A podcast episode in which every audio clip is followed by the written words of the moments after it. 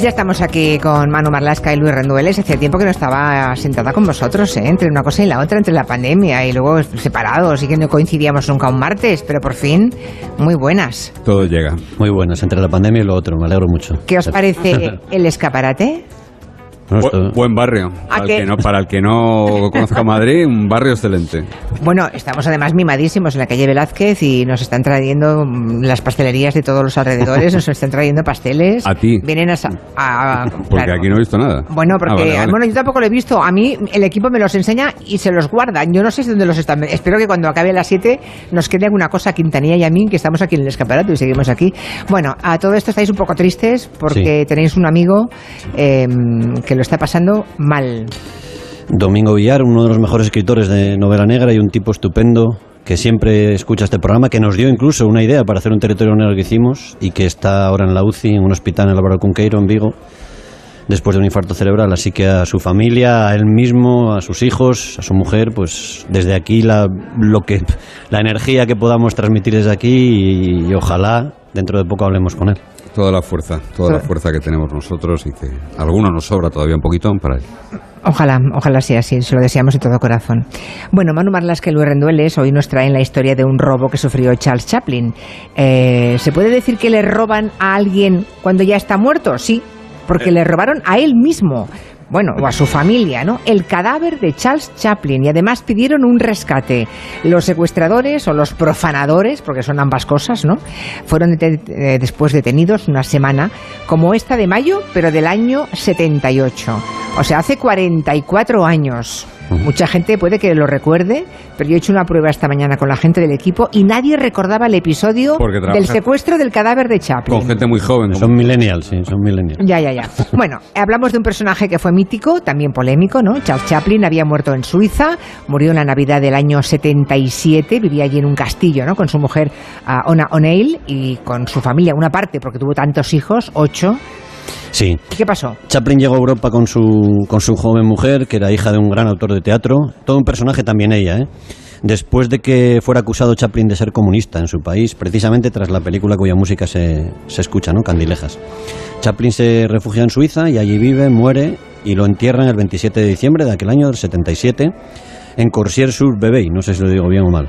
Es un lugar muy pequeño en la región de Lausana, con unas 400 tumbas que había de vecinos anónimos y una lápida blanca enorme con su nombre y su cuerpo dentro de un ataúd de roble de unos 150 kilos de peso. Vale, es para situarnos, porque el día 2 de marzo del año 78, en ese cementerio, de pronto aparece un agujero enorme en la tumba de Chaplin, ¿no? Mm. ¿Qué ocurre? Que se habían llevado el ataúd y dentro del ataúd, obviamente, el cadáver de Chaplin. Hubo un tiempo en que parece que se produjeron este tipo de, hechos, ¿no? Era tendencia, que diríamos ahora. era tendencia llevarse cadáveres en los años 70 y 80 del siglo pasado. Por ejemplo, se profanaron las tumbas de Juan Domingo Perón, el que era el gobernante de Argentina, que nunca se recuperaron las manos, por cierto.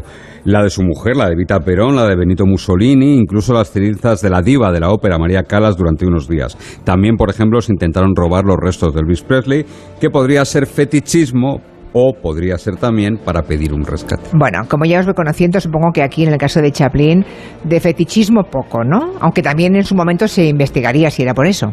Poco o nada, sí. Muy pronto empezaron a llegar llamadas a la mansión de la familia Chaplin. La policía suiza y la Interpol se encargaron del caso y empezaron investigando si podía tratarse de una operación de un grupo neonazi. Chaplin se decía que era judío y en cualquier caso se había burlado con muchísimo talento de Hitler en una peli, en El Gran Dictador. Hombre.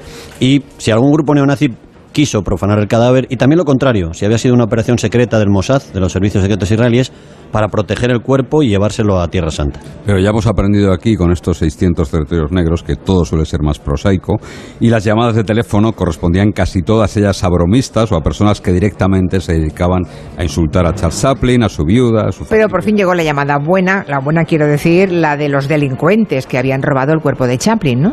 Eso es. Recordemos que estamos en 1978, no hay euros, no hay teléfonos móviles, no hay Pegasus, no hay nada similar. Y la llamada la coge el mayordomo de los Chaplin, un hombre que se llamaba Giuliano, de familia italiana. Todo era un poco surrealista el secuestrador sonaba un poco nervioso, cambiaba el tono de voz y acabó pidiendo 600.000 francos suizos de entonces. Hombre, una fortuna, ¿eh? Fortunón por devolver los restos del cadáver de Chaplin a su familia. Y Ona, que era la mujer de Chaplin, dijo que ni hablar, ¿no? Que era un disparate, es que 600.000 francos es una barbaridad. dijo, ni muerto para ti, para ti el cadáver y, claro. Era todo un carácter. Era, esta mujer había enamorado a J. de Salinger, al autor del Walter entre el Centeno, se casó con Chaplin cuando ella apenas tenía 17 años y dijo que verdes las han segado, que ni hablar, que no pagaría eso ni mucho menos y que bueno, y que su marido incluso pensaría que esto era una idiotez, que era ridículo. El caso llegó a la prensa de la época, ¿no? Y como diríamos ahora, se convirtió en un caso mediático dentro de lo que podía ser mediático en aquel momento, ¿no? En España también se habló, claro. Sí, en Madrid vivía una Aunque no nos acordemos, se habló. En Madrid vivía una hija de Chaplin, Geraldine Chaplin, que era actriz, estaba casada entonces con Carlos Saura. Sí. El caso fue un culebrón, la policía suiza convenció a la viuda de Chaplin que seguía negándose a pagar para que al menos aceptara negociar con los secuestradores que cada vez estaban más nerviosos. Y finalmente aceptó, pactó con los secuestradores del cadáver de su marido pagar un rescate una noche de mayo, pero lo va a hacer a su manera. Empezó a regatear como si estuviese en un bazar turco y se negó a pagar 600.000 dólares por el cuerpo, bajaron a 500.000, ella dijo que tampoco, así que la cosa se fue calentando y Iona llegó a un acuerdo, 100.000 dólares y el cadáver es suyo. 100.000 dólares, vale. Y se prepara todo, o sea, deduzco que los secuestradores dijeron que sí, que por 100.000 ya devolvían el cadáver. Vale, eh, se prepara todo para el pago de ese rescate, para andar con los secuestradores. Y aquí va a pasar algo, digamos, más propio de una película de Chaplin, ¿eh? De la, del finado. Sí, el, el chofer no es el chofer, sino que es un policía suizo que se hace pasar por el chofer, va conduciendo el Rolls Royce de la familia Chaplin, dentro lleva el maletín con el dinero del rescate y detrás van varios coches de policía más o menos discretos que no pueden perderle la pista. El policía, disfrazado de chofer, conduce, pero se cruza con el cartero del pueblo, que conoce todo el caso, claro, obviamente, y se sorprende porque ve que quien conduce no es el chofer Renato, el de siempre. Así que el cartero sube a su coche y sigue al Rolls Royce de Chaplin de forma frenética. La policía lo ve lo sigue y detiene al cartero pensando que era el secuestrador. Ay, pobre, por favor. Después de esa chapuza, los secuestradores supongo que volvieron a llamar. Anuncian que van a volver a llamar un día como hoy, de 1978, un 17 de mayo, y a las 9 y media de la mañana. Y recordemos otra vez que no había teléfonos móviles y que los secuestradores utilizaban aquellos artilugios conocidos como cabinas de teléfono. Así que la policía suiza vigiló las casi 200 cabinas que había en la zona porque los profanadores tenían que andar por ahí cerca. Ya, ya, ya. Eh, los secuestradores eh, estarían por allí, claro. Uno, uno de ellos sí. Varios policías suizos ven a un tipo joven entrar y salir de una cabina, les llama la atención, lo ven nervioso, se acercan a él, hablan de tonterías, de cosas triviales del tiempo y escuchan el acento y ven que el acento fuerte que tenía es el mismo que el del secuestrador que llamaba Casa de los Chaplin. El tipo tiene 24 años, se llama Roman Bardas, es un mecánico polaco con problemas económicos y muy pronto confiesa la historia y confiesa que él es, digamos, el cerebro de toda esta historia. Y también delata a su cómplice, ¿no? Que era un, otro ciudadano búlgaro que también era mecánico de coches, que también tenía problemas económicos, en fin. ¿Cómo se les ocurrió a estos dos mecánicos robar un cadáver de alguien tan célebre como Chaplin? Pues la culpa es de los colegas nuestros de la época, de los cronistas de sucesos, la verdad. Roman Guardas contó durante el juicio que había leído un reportaje sobre el robo en Italia del cadáver del padre de un político, de Salvatore Matarese, donde se le había pedido un rescate. Ah, acabáramos. Por cierto, fueron condenados y el cerebro Roman a cuatro años de prisión y su cómplice Ganev, que es el que puso el músculo allí para acabar esa fosa, o sea, para descavar la fosa de donde se enterrar a Chaplin se le condenó a 18 meses de prisión. Bueno, supongo que no lo habéis contado, pero encontrarían el ataúd y el cadáver de Chaplin, ¿no? En algún momento lo habrían recuperado. No sé dónde lo metieron los mecánicos. Hubo otro problema, hablábamos del cerebro del caso, porque dijeron que lo habían enterrado cerca, en el pueblo de Neville, muy cerca, en un campo de trigo. El problema es que no sabían decir exactamente dónde habían dejado el cadáver. Ya. El, campo era muy grande, aunque era de maíz, no de trigo, y finalmente la policía comprobó, comprobó, un agujero que había reciente y recuperó los restos de Chaplin, que fueron devueltos al agujero donde fueron sacados, donde siguen ya hace años junto a los de su viuda, que también fue enterrada ahí. De hecho, a ella le gustó mucho el sitio que los profanadores habían elegido y, propuso, y propuso, dejar de ir los de Chaplin. El, terreno tenía dueño que se negó igual que otros familiares de Charot. Eso sí, en aquel enorme campo de maíz de Suiza, el granjero tuvo un arranque de humor y colocó una placa conmemorativa en la que hoy todavía se puede leer Aquí descansó Charles Chaplin, brevemente. No es una broma. Tenemos a Charlie Chaplin con nosotros. No es posible. Está muerto. Tenemos su ataúd. Robar un muerto. ¿Me estás pillando? ¿Cómo se puede caer tan bajo?